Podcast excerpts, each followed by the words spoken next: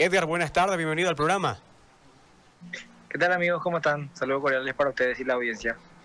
Edgar, comentanos por favor eh, ¿Cómo se está viviendo el retorno del fútbol en Paraguay? ¿Cómo se ha vivido el retorno a los entrenamientos previo justamente a lo que es la competencia que eh, se va cumpliendo eh, con las distintas fechas? ¿Cuál es el ambiente que se vive y obviamente las restricciones también para ustedes los periodistas al momento de la cobertura para los partidos?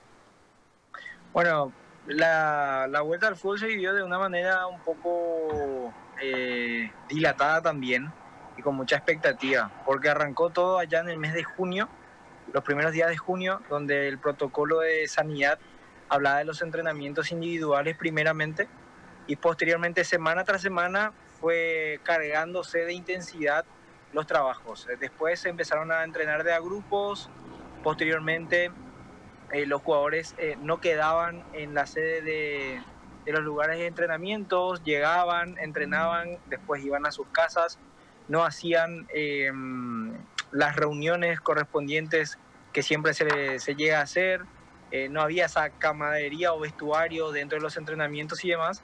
Entonces, este, cada jugador iba de la casa al entrenamiento, del entrenamiento a la casa. El tema de las pruebas, eh, era, perdón.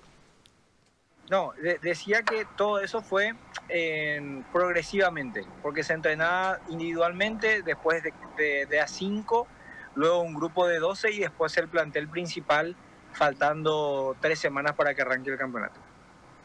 En el tema de las pruebas que se realizaron justamente para el retorno a los entrenamientos ya grupal, eh, ¿se dieron casos positivos en el fútbol paraguayo, Éter? Sí, en, la, en, en, realidad se empezaron a hacer pruebas eh, desde que empezaron los entrenamientos grupales. Se llegaron a hacer como seis veces pruebas a todos los planteles y a la quinta todas eran negativas. Hasta que el 17 de julio, que era el reinicio del torneo, esa semana se volvieron a hacer las, la quinta prueba a todos los planteles y llegó a ocurrir un tema muy particular, eh, que se dio asintomáticos, es, decir, indeterminados, que es el término que utilizaron, para tres árbitros dentro de lo que es eh, la estructura de la APF, a 12 jugadores del Club Guaraní a 35 de 12 de octubre y a 4 de San Lorenzo. Eso obviamente revolucionó todo porque tanto los jugadores como eh, los médicos y también eh, los árbitros decían que era algo que no podía ocurrir, que era algo inexplicable. Entonces llegaron a hacerse pruebas nuevamente ese mismo día eh, de forma particular y todas las pruebas dieron negativas. Y con ese escenario lo que se decidió fue que eh, el gobierno decidió aplazar el, reinicio del campeonato, lo hizo pasar para la semana siguiente para que se vuelvan a hacer todas las pruebas y ahí determinar qué pasaba. Y en ese lapso lo que se determinó fue que hubo tres positivos de 12 de octubre y después un positivo en Olimpia. Entonces ahí se tomaron las medidas necesarias para que se reactive nuevamente el fútbol paraguayo. Ahora, ya trayéndolo a la competencia, Edgar, eh, ¿cuáles son las restricciones y cuál es el protocolo que siguen los equipos por un lado y cuál es el que siguen los periodistas para hacer la cobertura? Bueno, los protocolos son los siguientes. los planteles van llegando, si es que vas a jugar de, visitante, cada jugador va en su propio vehículo. Estaciona, ingresa al vestuario eh, visitante termina el partido y cada uno vuelve nuevamente a su vehículo particular y se retira. No existe concentraciones, es decir, ese es el protocolo que se está tomando.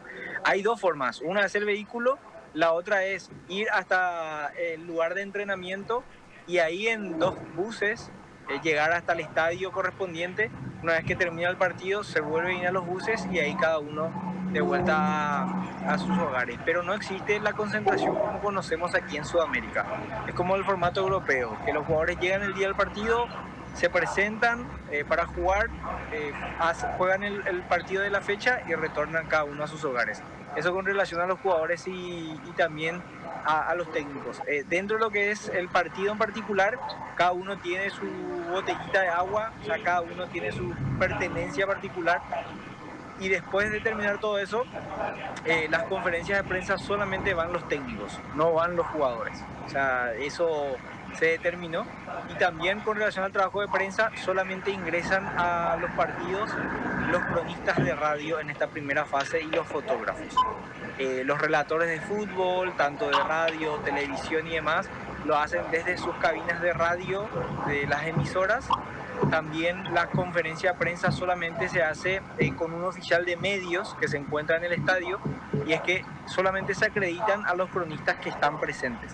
Y son ellos los que, ah, faltando 15 minutos o ni bien terminó el partido, son los que pasan las preguntas a este oficial de medio, el cual hace las preguntas después en la sala de conferencia de prensa al entrenador.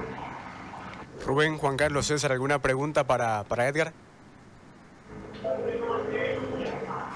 Claro, a ver, eh, ¿y cómo, cómo han visto ustedes la vuelta ya eh, del fútbol paraguayo, tomando en cuenta el parate que han tenido? ¿Cuál es el nivel que han mostrado? ¿Hay alguna diferencia entre eh, cómo había terminado, cómo habían suspendido y el nivel de ahora? Sí, se, nota, se nota la diferencia. Es como que se vuelva a, a salir de la pretemporada de comienzos de año.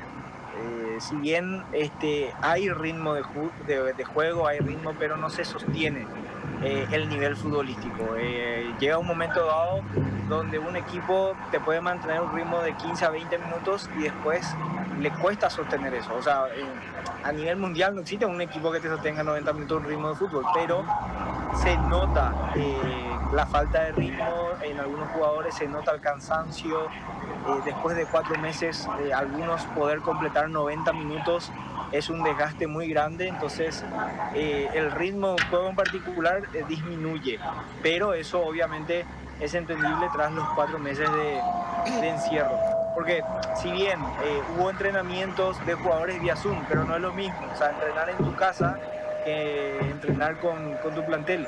Y aquí se decidió que se entrene de a grupos, faltando tres semanas antes que reinicien los, los campeonatos. Entonces, este, se siente y, eso con el correr de los partidos, obviamente eh, los jugadores van a ir agarrando ese ritmo que, que están necesitando ahora. ¿Han tenido que lamentar alguna lesión en estos primeros partidos? Y hay, hay planteles que, que, tuvieron lesionados incluso antes de iniciar el, el campeonato. Eh, jugadores con problemas musculares, eh, con sobrecargas, tendinitis, eh, algunos problemas en el sector físico. El caso de Roque Santa Cruz, que no fue la partida del partido de ayer de Olimpia ante el Deportivo Luqueño. después otros jugadores de, de, otros equipos que también están con esa clase de molestias, o sea, sobrecargas musculares pero más que eso, por suerte, y dentro de lo que fue la primera fecha, eh, no, no, hubo lesionados de, de, mayor gravedad.